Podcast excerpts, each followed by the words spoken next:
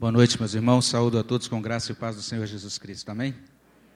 Quero convidar você a abrir a sua Bíblia no livro de Salmos, Salmo número 12. Nós vamos ler o Salmo número 12 inteiro. É um salmo curto, são apenas oito versículos. E eu quero convidar você então a fazer essa leitura de todo o salmo.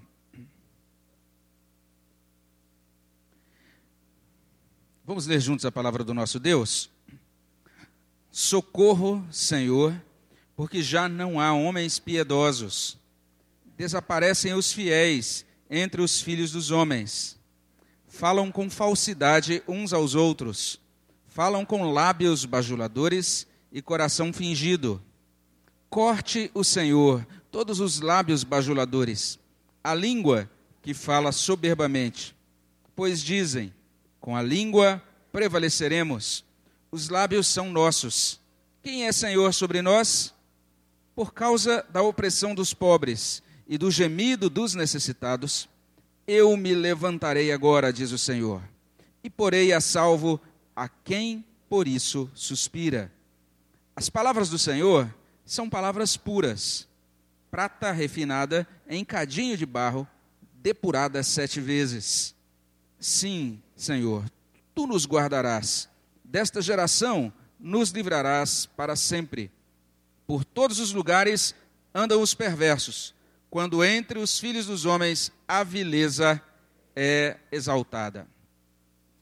A gente não pode afirmar muita coisa sobre esse salmo, a não ser isso. É um salmo de Davi. A circunstância em que ele foi escrito é muito obscura, existem ideias diferentes sobre o que levou Davi a escrever essas palavras, o momento histórico. Alguns, alguns situam isso mais ou menos ali já no, no vínculo e na experiência que Davi teve com a corte israelita nos tempos do rei Saul. Outros, e parece que essa é a ideia mais sensata, falam que Davi está retratando uma condição muito ampla, uma condição geral da sociedade no tempo dele, um estado de corrupção que dominava o povo de modo assim bem geral. O fato é que queiramos ou não, esse salmo ele é perfeitamente aplicável aos acontecimentos que transcorreram no nosso país nessa semana que passou. Se no domingo, no dia 13, aquele dia já foi marcado por muitas manifestações em diversas cidades, nos dias seguintes, já a partir de segunda-feira e aquilo que transcorreu no restante da semana, é, isso a gente teve uma, uma semana singular, muito tumultuada. Especialmente essa tentativa e também a suspensão da nomeação do Luiz Inácio Lula da Silva para a Casa Civil fez crescer indignação no nosso país uma beligerância entre grupos pró-governo e outros que diziam que se chamam de grupos pró-Brasil. O site é, Globo.com ele publicou na mesma semana fotos e vídeos né, diferentes mostrando é, as diversas manifestações, os diversos posicionamentos. É, uma, uma das fotos, por exemplo, mostrava um pessoal de Maceió empunhando bandeiras vermelhas com os dizeres: mexeu com Lula, mexeu comigo. Era uma das fotos. A outra foto que eles postaram no mesmo site já mostrava um grupo vestido de verde e amarelo e duas pessoas sentadas ao lado de uma placa de papelão bem grande, é, onde estava escrito assim: Lula e Dilma na cadeia. Então você vê as posições bem contrastantes e realmente toda uma movimentação, uma comoção nacional.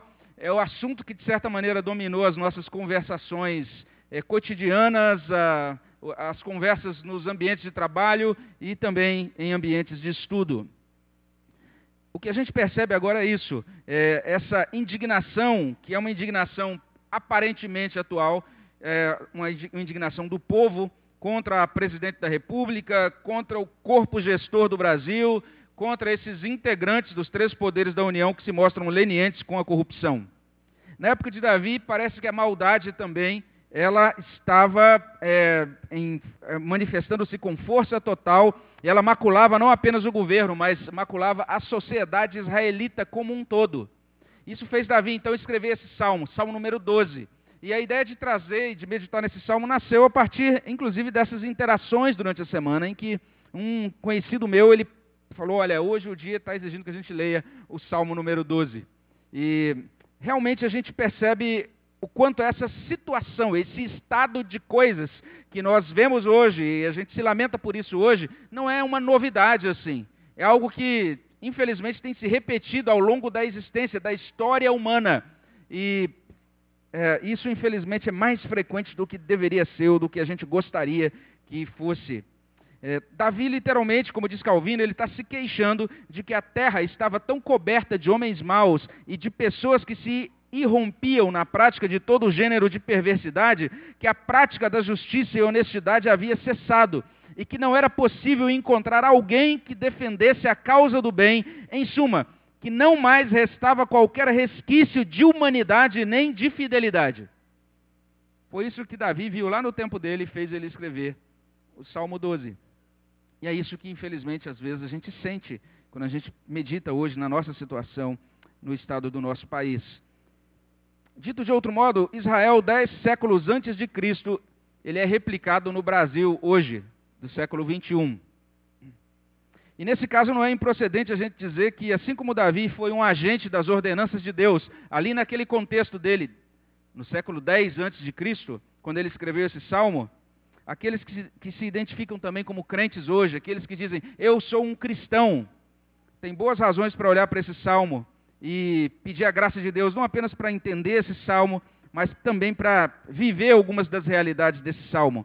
Aqui a gente está diante não apenas de, uma, de um derramar do coração de um poeta, de um servo de Deus, de um salmista, não apenas a gente está diante de um registro, de certo modo, histórico, porque ele está falando de situações concretas que eh, existiram na sua época, mas a gente também está diante de um, uma boa proposta, um bom modelo que nos inspira também a agir nos dias de hoje como servos de Deus. Olha só o que Davi fez, eu entendo que o texto está nos propondo também o mesmo rumo de ação quando ele constatou tudo aquilo. A primeira coisa que a gente percebe no texto é isso: ele indignou-se com a maldade dos fraudulentos. Esse é o primeiro detalhe. Então, parece que é, dentro dessa textura ou desse caráter cristão, esse caráter do homem de Deus, da pessoa espiritual, da pessoa que ama o Senhor e, e que deseja ver o seu reino estabelecido na terra, tem que existir também essa indignação com a maldade dos fraudulentos. Ele começa dizendo isso: socorro, Senhor, porque já não há homens piedosos, desaparecem os fiéis entre os filhos dos homens. Ele, ele prossegue falando sobre isso até o verso 4. E esse clamor de Davi é tanto uma súplica, ele está pedindo algo a Deus, mas é também, de certa maneira, uma expressão de indignação. Do ponto de, vista, por exemplo, linguístico, o vocábulo hebraico aqui, que é traduzido aqui por socorro, é um vocábulo bem interessante. E o modo como esse, essa palavra está escrita aqui no original é bem interessante também. Expressa um grito que nunca termina. Essa é a ideia do texto no hebraico. É mais ou menos como o grito de uma pessoa que está se afogando e gritando por socorro e não termina o grito. É mais ou menos essa a ideia do texto. E é, é uma expressão extremamente forte. Ela mostra a angústia em sua expressão máxima. Aqui a gente vê esse clamor do fundo de uma alma indignada e de uma alma assombrada. Então a gente consegue perceber um pouco da psicologia de Davi aqui, o que, que, ele, o que, que ele sentiu nessa hora, o que, é que se, o que, é que constava dentro do coração dele. A gente consegue não apenas ver a psicologia específica de Davi, mas a gente consegue ver também aqui um pouco desse coração de um homem de Deus, alguém que, que conhece o Senhor e que quer caminhar com Deus na vida prática, na vida diária. Longe desta oração, desse salmo, ele trazer para a gente uma prática devocional escapista, esse brado de Davi está identificando esse servo de Deus com um homem comprometido com as ordenanças de Deus. Ele olha para a maldade dos fraudulentos e ele responde com um enfrentamento santo. O Salmo 12, de certa maneira, é isso, é um enfrentamento santo a esse estado de coisas que Davi enxerga dentro da sua sociedade, ou em torno da, da, de, si, de si próprio, no seu tempo. Um servo de Deus diz assim: quando o salmo começa, é como se o homem de Deus tivesse olhado em derredor, vendo-se cercado e sem seus aliados, onde outro homem, vendo-se numa minoria de um, teria repensado a sua posição, Davi manda um sinal por socorro. Davi não bate em retirada. É exatamente isso que ele está fazendo aqui nesse salmo de número 12. A indignação dele tem um motivo, está aí no verso 1. Já não há homens piedosos. Desaparecem os fiéis entre os filhos dos homens. A revista corrigida diz assim: faltam os homens benignos. A nova tradução na linguagem de hoje traz assim: já não há mais pessoas de confiança. E tem uma paráfrase do Eugene Peterson, a mensagem que traz o seguinte: a última pessoa decente acaba de cair. Todos os amigos de confiança se foram. Foi isso que Davi constatou na sociedade do seu tempo. Se houvesse uma Bíblia na linguagem do morro, seria mais ou menos assim: está tudo dominado. Seria mais ou menos isso. Parece que só restaram os ímpios e os infiéis. Só sobraram os indecentes e os não confiáveis. O verso 8 vai chamar essa turma de os perversos.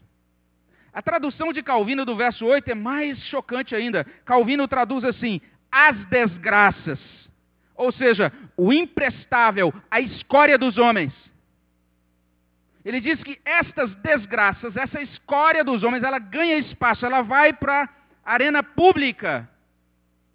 Quando algumas coisas, quando a justiça não é estabelecida. Como é que esses indivíduos maus procedem? Está aí nos versos 2 a 4. Basicamente, a gente pode resumir dessa maneira: eles são falsos. A Bíblia traz assim: eles falam com falsidade uns aos outros. Então o verso 2 menciona falsidade uns aos outros. E segue: eles possuem lábios bajuladores e coração fingido. Essa expressão no hebraico é bem interessante, aí onde está traduzido por coração fingido. Lá no hebraico está literalmente assim: eles possuem um coração e outro coração. É assim que está lá no hebraico. Eles possuem um coração dúplice, ou como se fossem dois corações. E um servo de Deus, ele nos ajuda a compreender um pouquinho, o doutor Adam Clark, ele diz assim: parecem ter dois corações, um para falar palavras justas e outro para inventar malefícios. Essa é a situação daqueles homens, dos homens fraudulentos. A reação não apenas judaica, mas a reação também cristã a esse estado de coisas é mencionada no verso 3. Olha o verso 3. Corte o Senhor todos os lábios bajuladores, a língua que fala soberbamente. E os estudiosos vão se dividir quanto ao significado exato dessa imprecação. É, isso é aquilo que a gente chama de imprecação. Você vai encontrar isso, alguns salmos que a gente chama de salmos imprecativos. Salmos em que o salmista está pedindo que Deus pese a mão sobre o perverso, pese a mão sobre o mal a gente se sente extremamente desconfortável quando a gente lê esses salmos nos dias de hoje. E alguns então até dizem assim: olha, isso não pode significar exatamente isso. A gente, à luz de Cristo, tem que entender isso de maneira diferente. Mas os estudiosos dizem isso. Alguns estudiosos dizem, dizem quando olham o texto original, parece que Davi está pedindo uma amputação. E outros dizem, parece que ele está pedindo realmente para Deus executar esse indivíduo. Tirar ele do mapa. Parece exagero, parece cruel, parece anticristão, mas é uma imprecação impelida por uma inteligência moral bíblica. Por um conceito elevado da justiça de Deus. Por uma aplicação dessa doutrina de que Deus é santo e que Deus então não suporta o mal. Esse, esse, é o tipo de súplica que é estabelecida, que é colocada diante de Deus a partir de uma confiança plena na santidade de Deus. E a entrega a Ele de toda a vingança, como a gente lê lá em Romanos 12, 19. Não vos vingueis a vós mesmos, amados, mas dai lugar à ira, porque está escrito: A mim me pertence a vingança, eu é que retribuirei, diz o Senhor. Davi está dizendo isso. Deus, trata, de, trata dessa situação, trata desses homens. Isso é necessário por que, que eles precisam dessa, desse castigo duro? Por causa daquilo que a gente vê no verso 4. Olha só a configuração moral desses homens. Pois dizem: com a língua prevaleceremos. Os lábios são nossos. Quem é Senhor sobre nós? O que eles estão dizendo de, de maneira muito simples é o seguinte: olha, nós vamos enganar o pessoal com a nossa lábia. Que eles estão dizendo. Então não há nenhum pingo de remorso, não há nenhum, nenhuma, nenhuma evidência de verdadeiro arrependimento, nenhum reconhecimento de erro. A gente percebe aqui um absoluto embrutecimento moral. A gente percebe nessa situação o uso deliberado da inteligência para iludir, distorcer, obter vantagem. É por isso que, como argumenta um comentarista, Davi aqui ele está orando contra indivíduos que fazem uso eficiente do poder da propaganda. É o que diz um comentarista. E eles fazem isso literalmente barateando e corrompendo todo o intercâmbio humano e alardeando uma conversa arrogante. É o que diz esse comentarista. Então, lá nos bastidores, se pudesse gravar as ligações deles lá na época de Davi, eles estariam dizendo: ih, rapaz, a gente vai tirar de letra, faz isso que eu faço aquilo e a gente vai enganar o povo. O século X era muito parecido com o século XXI, o século X antes de Cristo. Isso estabelece o que Harman chama de vida marcada pelo engano. É a vida individual marcada pelo engano, a vida familiar marcada pelo engano, a vida social marcada pelo engano, a cultura marcada pelo engano, a nação marcada pelo engano. Israel ontem, Brasil hoje. Davi não permaneceu impassivo, ele não agiu como um fanático desatento ao quadro social que o cercava, ele indignou-se com a maldade dos fraudulentos e ele clamou: Socorro, Senhor! Isso então nos conduz à segunda ação necessária. E a ação é essa: invocar o auxílio de Deus. E a gente encontra isso no verso 1, como a gente já ouviu: socorro, Senhor. Lá no verso 3, corte o Senhor, e ele prossegue. Mas é interessante o que acontece aqui a partir do verso 5. Davi ora nos versos 1 e 3. Mas aqui no verso 5, Deus mesmo fala. E olha o que Deus diz aqui: Por causa da opressão dos pobres e do gemido dos necessitados, eu me levantarei agora, diz o Senhor, e porei a salvo a quem por isso suspira. É interessante o que Davi está fazendo, ele está invocando o auxílio de Deus. Ele, num primeiro momento, ele, se, ele fica indignado com a maldade dos fraudulentos. Isso mostra que ele tem fibra moral bíblica cristã. Mas ele, nesse contexto todo da indignação, ele está invocando o auxílio de Deus. E quando ele invoca, Deus o responde. E a resposta de Deus para ele é literalmente essa: Davi, eu estou vendo a opressão. Eu estou vendo o que está acontecendo. Eu não estou alheio aos fatos. Na verdade, o mundo continua pertencendo a Deus. A cultura continua pertencendo a Ele. As vidas de todas as almas sobre a terra pertencem a Ele. Os destinos, as inclinações do coração estão debaixo do domínio dele. Ele é Senhor sobre tudo. E esse texto faz a gente lembrar daquele encontro de Deus com Moisés. O, Moisés, o momento em que Moisés ele vê aquela sarça ardente, ele sobe até lá, ele vai, ele vai constatar o que é aquele fenômeno. E Deus então se revela ali dizendo: Moisés, olha, eu ouvi o clamor do meu povo por causa dos seus exatores. Por isso eu desci a fim de livrá-los. Essa é a única esperança de um povo. Essa é a única esperança de uma nação. Deus está dizendo isso. Por causa da opressão dos pobres e do gemido dos necessitados, eu me levantarei. Então agora não é Davi que vai tomar providências, mas agora Deus dizendo que ele vai agir dentro da, história e ele vai pôr a salvo a quem suspira por salvação, a quem suspira então por essa justiça e por essa beleza da glória e da graça dele manifestados na vida comum. E depois que Deus fala, a gente encontra no verso 6 esta palavra bem interessante. As palavras do Senhor são palavras puras prata refinada em cadinho de barro, depurada sete vezes. Sim, Senhor, tu nos guardarás, desta geração nos livrarás para sempre. Esse homem está invocando o auxílio de Deus. Ele invoca, Deus, Deus o responde. E em seguida o salmo vai falar isso, vai, de certa maneira, contrastar as palavras de Deus com aquelas palavras fraudulentas dos homens. Então o salmo começa mostrando isso: palavras fraudulentas, palavras provenientes de um coração enganador, doloso. Mas qual é a resposta para isso? E de que maneira Deus nos auxilia dentro do nosso quadro histórico atual? Ele nos auxilia nos concedendo a palavra dele. Ele está dizendo que na palavra dele existe norte. Na palavra dele existem valores absolutos. Na palavra dele existe consolo. Na palavra dele existem promessas.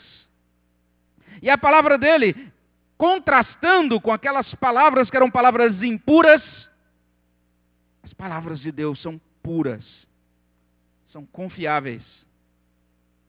Deus então nos sustenta com a Sua palavra. E por meio dessa palavra aplicada ao nosso coração, como diz o verso 7, Ele nos guarda desta geração. O Novo Testamento vai atualizar isso de algumas maneiras. Mas Paulo, escrevendo aos Filipenses, ele vai dizer de certa maneira isso. Ele vai dizer que nós devemos ser como luzeiros no meio de uma geração corrupta, de uma geração perversa. O Senhor Jesus Cristo, quando ele faz a sua oração, a chamada oração sacerdotal, ele ora mais ou menos assim: Senhor, eu não, não peço que o Senhor os retire do mundo, mas que o Senhor os livre do mal. A ideia é a mesma: que nós sejamos guardados desta geração perversa. O modo como Davi coloca isso é muito grave, porque a palavra geração que ele usa aí é uma palavra que, de certa maneira, rotula um grupo inteiro. Um recorte da cultura inteira. É todo o povo que vive em determinado tempo. Davi está dizendo literalmente o seguinte: todo o povo que, na, que, está vivendo agora aqui na minha época é uma geração má. E Deus diz assim: a minha palavra vai guardá-los, vai guardar o meu povo para que o meu povo seja protegido então desta geração. E a, a promessa é muito, é muito ampla. É, o modo como Calvino comenta isso é muito bonito. Ele diz assim: que Deus está empurrando a nossa esperança para o futuro. Porque ele diz que tu nos guardarás, desta geração nos livrarás. E aí, olha o que diz: para sempre. O que esse salmista então está fazendo aqui no Salmo 12? Em primeiro lugar, indignando-se com, com a maldade dos fraudulentos. Mas em segundo lugar, invocando o auxílio de Deus.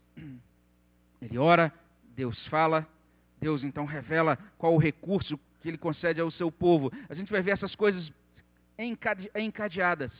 E elas normalmente são assim na nossa vida prática também. Oração, a revelação da palavra de Deus para o nosso coração e a segurança da fé. Depois que ele entende isso, ele vai dizer: Sim, Senhor, tu nos guardarás. Ele começa dizendo: socorro, Senhor. Ele está realmente indignado e também assombrado. Mas ele pode dizer, depois que recebe a palavra de Deus: sim, o Senhor, tu nos guardarás. A solução para os problemas da vida comum, essa solução é apresentada aqui. A solução é essa: Deus antes de tudo e Deus acima de tudo.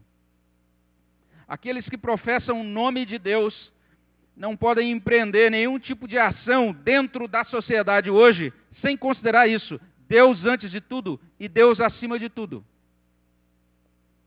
A gente não pode ser mera massa de manobra na mão de pessoas interesseiras desejando usar-nos para que eles alcancem vantagens. Nós precisamos ter inteligência bíblica para dizer: nós estamos fazendo algumas ações tentando marcar a nossa cultura com o nome de Jesus entendendo que Deus tem que estar acima de tudo e antes de tudo. E daí a gente pode concluir. Um salmo tão curtinho, um salmo que a gente não tem muita informação sobre o contexto da sua produção, sobre as circunstâncias que levaram Davi a escrevê-lo, a não ser isso que a gente encontra no próprio texto mesmo. Ele olha em torno da sua vida, ele olha em redor e percebe que realmente a última pessoa decente acaba de cair, todos os amigos de confiança se foram, como diz aqui essa tradução da mensagem. Por que é que nós temos que proceder assim? Por que é que a geração atual de cristãos, de cidadãos brasileiros, precisa se indignar com a maldade dos fraudulentos, precisa entregar os fraudulentos nas mãos de Deus, precisa invocar o auxílio de Deus, a bênção de Deus, a ajuda de Deus hoje. Por que, que nós precisamos fazer isso? A resposta está no último versículo do Salmo. O Salmo termina dizendo isso. Porque todos os lugares, ou por todos os lugares andam os perversos, quando entre os filhos dos homens a nobreza é exaltada. Preste atenção nesse, nesse versículo 8. Guarde esse versículo 8 no seu coração, ele é extremamente rico, extremamente importante. Se o mal é exaltado, os perversos saem, do, saem dos seus esconderijos. Os perversos festejam em praça pública, se o mal é exaltado. É como se os ratos e as baratas decidissem invadir a praça de alimentação de um shopping e expulsar todos os fregueses ao meio-dia. Tudo que é repugnante sai à luz do dia. É o que acontece quando a vileza ela é exaltada. Quando não apenas as pessoas cometem delitos, mas elas dizem: "Ah, a gente faz isso, eu sou bom em fazer isso mesmo". E como dizem esses homens aqui desse salmo de maneira bastante é, desavergonhada. Com a língua prevaleceremos. Os lábios são nossos. Quem é Senhor sobre nós? É o que lemos aí no verso 4. O título dessa mensagem é Um País a Construir. E quando a gente pensa nesse título, Um País a Construir, na verdade o que a Bíblia vai mostrar é isso. Essa construção acontece em camadas. De certa maneira, a Bíblia vai falar sobre isso. Vai falar sobre o indivíduo a ser construído. O ser humano que Deus deseja construir ou constituir. Está lá no Salmo 15, de 1 a 5. Vale a pena você ler depois com calma. Senhor, quem entrará no teu tabernáculo? O que é puro de mãos, limpo de coração. E você vai ler o restante do salmo. É o ser humano íntegro. Esse é o ser humano que Deus deseja constituir ou construir. E esse ser humano, então, ele vai agregar-se daquilo que a gente chama de família íntegra. Se o Senhor não edificar a casa, em vão trabalham aqueles que a edificam. Salmo 127. Salmo 128. Bem-aventurado é o homem que teme ao Senhor. E olha como é a casa dele. A esposa dele, então, ali no interior da casa, como uma oliveira frutífera, os seus filhos como, como uma videira frutífera, os seus filhos em torno da mesa como rebentos da oliveira. E esse, essa família recebendo a bênção dela de Sião. E orando pela paz de Jerusalém. E isso então constitui o país a construir, a sociedade a construir. Basicamente, parece que não existe vida saudável e íntegra possível sem isso, porque integridade não passa disso. A unidade entre sentir, pensar falar e agir. A gente falou sobre isso no acampamento do ano passado da nossa igreja, seguindo a verdade em amor. Isso estava faltando nos tempos de Davi. Então, observe a linguagem, a, a modo como ele descreve isso. Falam com falsidade, falam com lábios bajuladores, eles falam com o coração fingido. Parece que era esse um, o quadro daquele tempo. E quando nós olhamos para isso, a gente fica assombrado, porque parece que o que Davi está passando aqui, nesse, no Salmo 12, não era a situação de um governo ímpio. Parece que Davi, quando escreve Salmo 12, ele não está pensando na corrupção da Assíria ou na sujeira da Babilônia, mas parece que ele estava pensando na corrupção de Israel, a corrupção do povo de Deus. Então parece que essa construção, esse país a construir, tem a ver com aquilo que a gente falou hoje de manhã. Tem a ver com a igreja a construir. Porque Deus, Deus deseja estabelecer a sua igreja como esse elemento de contraste no meio da sociedade corrupta. Deus deseja que a sua igreja seja o primeiro lugar onde as pessoas possam conhecer o que é integridade. Então, quando nós pensamos nas corrupções e na falta de integridade dos nossos governantes, nós ao mesmo tempo somos convidados e convocados pela palavra de Deus a nos colocar na presença de Deus e dizer: Deus, me faz íntegro, me faz essa pessoa verdadeira, essa pessoa que agrada o teu coração. Davi está falando não apenas de um problema daquele tempo, mas parece que é um problema, como eu falei, generalizado, que se repete dentro da história. Davi está pintando o Brasil do século 21, porque o que, o que Davi está fazendo aqui é pintando um retrato do homem depois da queda. E por causa da queda, por causa, por causa da entrada do pecado do mundo, a gente tem dificuldade em lidar com verdade. De certa maneira, por causa da queda, existe um fraudulento dentro de cada um de nós. Uma dificuldade em agir com sinceridade em todas as nossas interações. A queda nos faz três coisas, produz três resultados terríveis na nossa vida.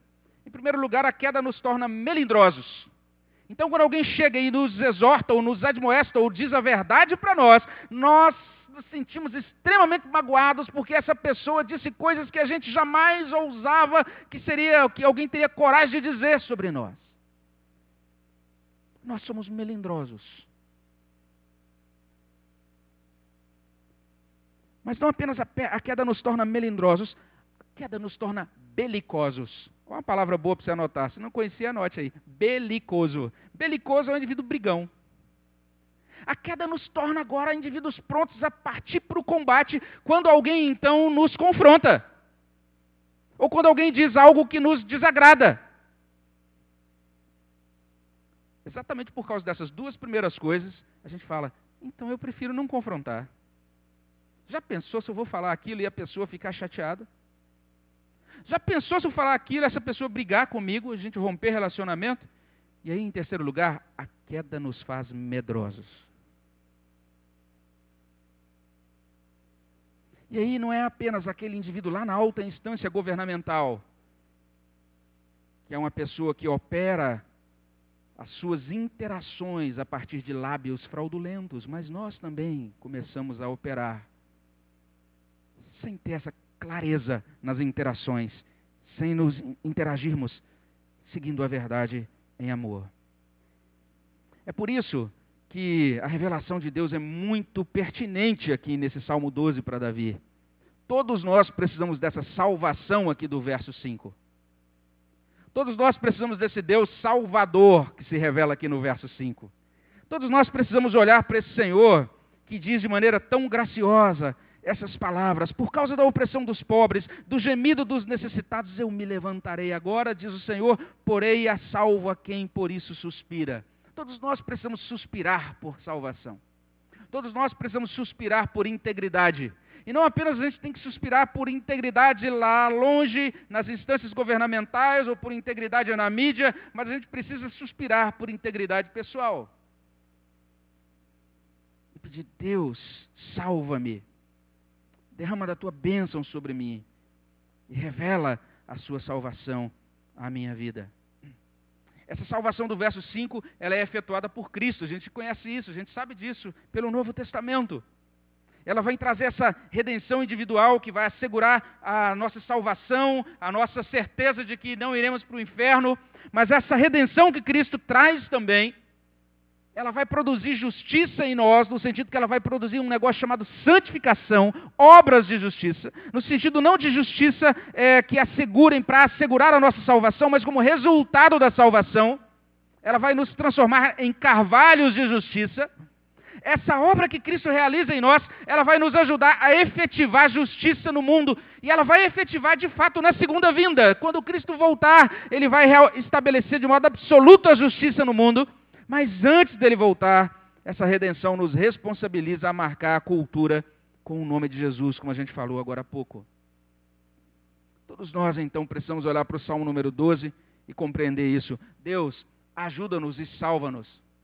Ajuda, Deus, para que a vileza não seja exaltada no Brasil. E para que a vileza não seja exaltada no meu coração, nem na minha família, nem na minha igreja, mas que a gente possa ver isso, essa marca da, do teu governo e da tua bênção sobre todas as áreas da minha vida para a glória do teu nome. E é nesse sentido que nós, quando olhamos para esse salmo e vemos esse homem de Deus, indignado e invocando o auxílio de Deus, que a gente tem convidado desde hoje de manhã, você que é membro dessa igreja, você que tem frequentado, você que quiser participar desse movimento, agora no dia 23, na próxima quarta-feira, todos os presbiterianos da Igreja Presbiteriana do Brasil dedicarão esse dia, o dia 23, para oração e para jejum. Se você entrar lá no site da Igreja Presbiteriana hoje, você vai ver isso destacado lá na página inicial. É um dia de clamor de todos os presbiterianos. Nós fazemos isso porque entendemos que feliz é a nação cujo Deus é o Senhor e que somente invocando esse Deus, Ele é a única esperança realmente para a nossa vida pessoal, para a nossa família, para a nossa vida como igreja, mas Ele é a única esperança também para o nosso país. Amém, meus irmãos? Vamos orar ao nosso Deus? Senhor, no nome de Jesus, nos colocamos na Tua presença, gratos, porque o Senhor nos dá, ó Deus, diretrizes tão simples e ao mesmo tempo, ó Deus, tão claras para que nós façamos diferença na história, para que nós marquemos o momento atual com o teu nome, para que nós declaremos que existe um Deus vivo, um Deus que criou todas as coisas e um Deus que se importa com aquilo que está acontecendo no nosso país. Deus, nós entregamos as nossas vidas nas tuas mãos, entregamos a nossa nação nas tuas mãos. Entregamos a nossa presidente da República, entregamos aqueles, ó Deus, que ocupam posições de autoridade Pedimos a Deus a intervenção do Senhor, suplicamos a bênção do Senhor, pedimos que o Senhor sare, que o Senhor cure a nossa nação, ó Pai. Que o Senhor cure, Senhor Deus, também os nossos corações. Que o Senhor abençoe e desde aquilo que temos ouvido de manhã. Que o Senhor encha o nosso coração de verdadeira devoção ao Senhor. Nós pedimos essas bênçãos, nós te agradecemos. No nome de Jesus. Amém, Senhor Deus.